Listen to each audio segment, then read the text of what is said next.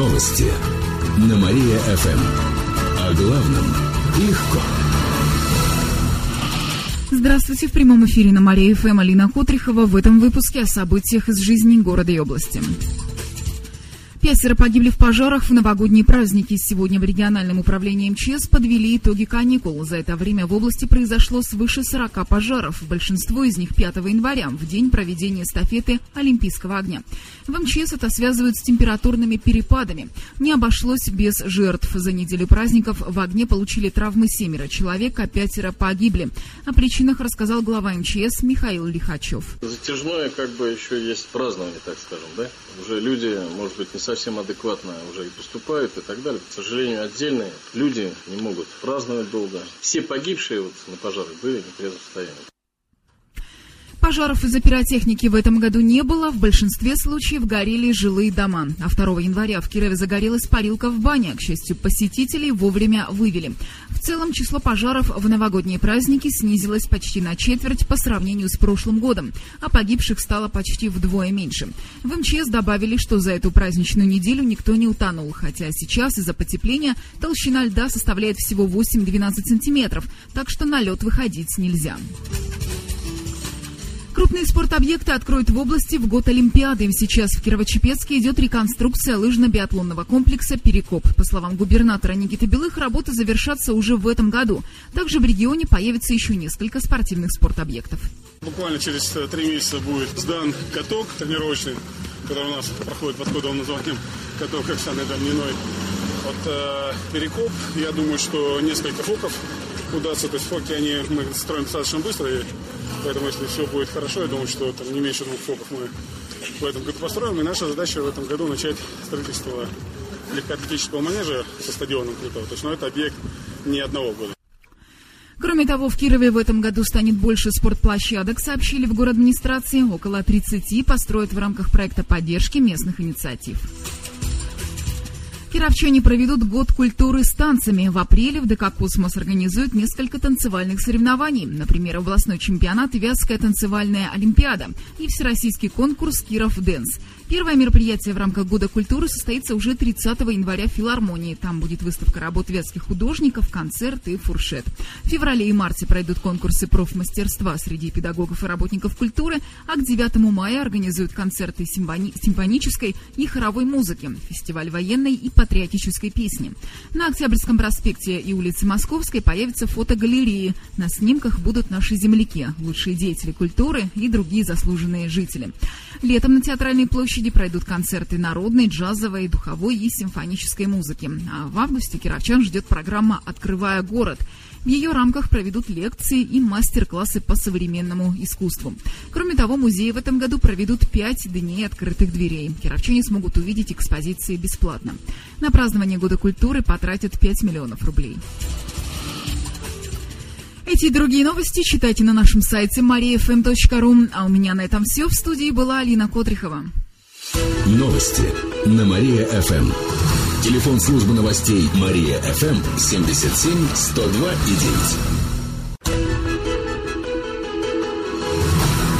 9. Новости на Мария-ФМ. О главном легко. Здравствуйте, в прямом эфире Катерина Измайлова. В этом выпуске о событиях в жизни города и области. Наркополицейские устроили рождественские рейды. В течение всех новогодних праздников в ночных клубах города проходили проверки. В итоге задержали 12 молодых людей с признаками наркотического опьянения. Всех доставили в областное управление наркоконтроля. По результатам медицинского свидетельствования молодых людей ждет административное наказание. Из-за тумана родине могут засчитать поражение. Накануне кировские хоккеисты должны были провести матч в Красноярске с местным клубом «Енисей». Но игра так и не состоялась. Самолет с кировчанами вылетел на несколько часов позже. Рейд задержали из-за тумана в Москве, рассказал пресс-секретарь Родины Антон Погудин. Нашей команде засчитали неявку, хотя игру могли перенести на сегодняшний день. Теперь судьбу матча будет решать Комитет Федерации хоккея с мячом. Нашу команду ждет либо поражение, либо новая встреча с Енисеем. Сейчас Родина находится на девятом месте турнирной таблицы чемпионата страны. Ближайший матч пройдет в эту субботу в Хабаровске со СКА «Нефтяником». Более 200 малышей появились на свет за праздники. Большинство девочки. В прошлом году было на 16 новорожденных больше, а перевес был в сторону сильного пола. В областном департаменте здравоохранения добавили, что первым в новом году родился мальчик. Он появился на свет через 10 минут после полуночи. Всего в новогоднюю ночь родилось около 20 малышей. Эти и другие новости вы можете прочитать на нашем сайте www.mariafm.ru. У меня к этому часу все. В студии была Катерина Исмайлова. Новости на Мария-ФМ. Телефон службы новостей Мария-ФМ 77 102 и 9. Новости на Мария-ФМ. Здравствуйте. В прямом эфире Катерина Измайлова. В этом выпуске о событиях в жизни города и области. Кировскую проводницу нашли мертвой в вагоне. Во вторник утром погибшую обнаружил коллега. По предварительной информации Нижегородской транспортной прокуратуры, 19-летнюю девушку прямо в поезде задушили ремнем. Состав прибыл из Москвы в Нижний Новгород. Он находился на отстое в ранжирном парке. Возбуждено уголовное дело по статье убийства. Сейчас проводится расследование. Духовную семинарию возродят на Вятке. Планируется, что она появится в бывших корпусах Кировского авиационно-технического техникума. Об этих планах недавно заявил митрополит Марк. Сейчас ведется работа по передаче шести в зданий Вятской епархии. По словам митрополита, возрождение семинарии необходимо для пополнения кадров. Епархия будет открывать новые приходы, поэтому каждый год будут требоваться до восьми новых священников. К тому же у нас могут обучаться будущие служители церкви из других регионов, где нет высших духовных учреждений. История Вятской духовной семинарии семинарии насчитывает около 200 лет. В 1918 году она была закрыта, а располагалась как раз в корпусах Квату. Кировчане пообщаются с кинорежиссерами. В эти и следующие выходные в галерее «Прогресса» пройдет фестиваль «Другое кино». Всего в рамках проекта покажут около 10 короткометражек. Это будет онлайн-трансляция в HD-качестве. Помимо просмотра фильмов, кировчан ждут телемосты с создателями картин и кинокритиками. В эту субботу в 4 часа дня кировчане смогут увидеть социальную драму «Полет. Три дня после катастрофы». В галерее «Прогресса» рассказали, что после этого будет возможность пообщаться с режиссером фильма Арсением Гончуковым, увидеть картину картину смогут только кировчане старше 12 лет. В воскресенье покажут триллер «Разносчик». Для зрителей также выступит режиссер картины Андрей Стемпковский. Это его дебютная работа. Фильм предназначается для зрителей старше 16 лет. В следующие выходные обсудить увиденное можно будет с кинокритиками. Эти и другие новости вы можете прочитать на нашем сайте www.mariafm.ru. У меня к этому часу все. В студии была Катерина Измайлова. Новости на Мария-ФМ. Новости на Мария-ФМ. О главном легко. Здравствуйте. В прямом эфире Катерина Измайлова. В этом выпуске о событиях в жизни города и области. Новогодних ДТП стало больше. По последним данным областной ГИБДД, за время праздников задержали около 60 пьяных водителей. Аварий произошло около 40. В прошлом году их количество было примерно таким же, но погиб всего один человек, а теперь шестеро.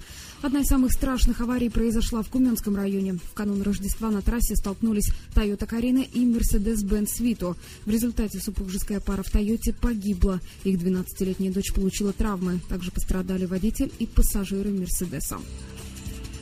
Киров оказался в середине рейтинга промышленных центров. Накануне его опубликовал Институт Урбаника. Киров в этом рейтинге на 116 месте, а Кирово-Чепецк на 148-м. Всего в списке 250 промышленных центров страны. Составители рейтинга отнесли Киров и Чепецк к городам, в которых снизилось промышленное производство. Так, в прошлом году областная столица была на 20 строчек выше, а сейчас промышленное производство оценили примерно в 45 миллиардов рублей. Что касается Чепецка, то там сумма 34 миллиарда. Возглавили возглавили рейтинг промышленных центров России Санкт-Петербург и Москва. Аутсайдерами стали Новочебоксарск и Дорогобуш. Кировчане начали распродавать олимпийские факелы. Объявления о продаже появились на сайте avito.ru. Причем продаются не только факелы, но и спортивные костюмы тех, кто участвовал в эстафете Олимпийского огня. Она состоялась в Кирове в минувшее воскресенье. Стоит отметить, что костюмы факелоносцам достались бесплатно, а факелы им разрешили выкупить примерно за 13 тысяч рублей. Однако в интернете олимпийские атрибуты в разы дороже. Так Александр решил продать костюм и факел за 90 тысяч рублей. Его мама была участницей эстафеты? В интернете я продажи примерные суммы выбрал, ну, так средние суммы взял. Кому-то же нужнее, кто-то кто на Олимпиаду поедет, я точно уже не поеду. Правда, пока никто из покупателей Александру не звонил. Кстати, факелы начали продавать сразу после эстафеты Олимпийского огня прямо на Театральной площади. Вечером там была развлекательная программа. Один из участников эстафеты предложил продать свой факел за 50 тысяч, рассказали очевидцы. Отмечу, что всего в эстафете поучаствовало около 200 кировчан. Эти и другие новости вы можете прочитать на нашем сайте www.mariafm.ru. У меня к этому часу все. В студии была Катерина Исмайлова. Новости на Мария-ФМ. Новости на Мария-ФМ. Здравствуйте, в прямом эфире Катерина Исмайлова. В этом выпуске о событиях в жизни города и области. Работникам культуры повысят зарплату. Так их решили поощрить к году культуры. Сейчас средний доход работников чуть более 10 тысяч рублей.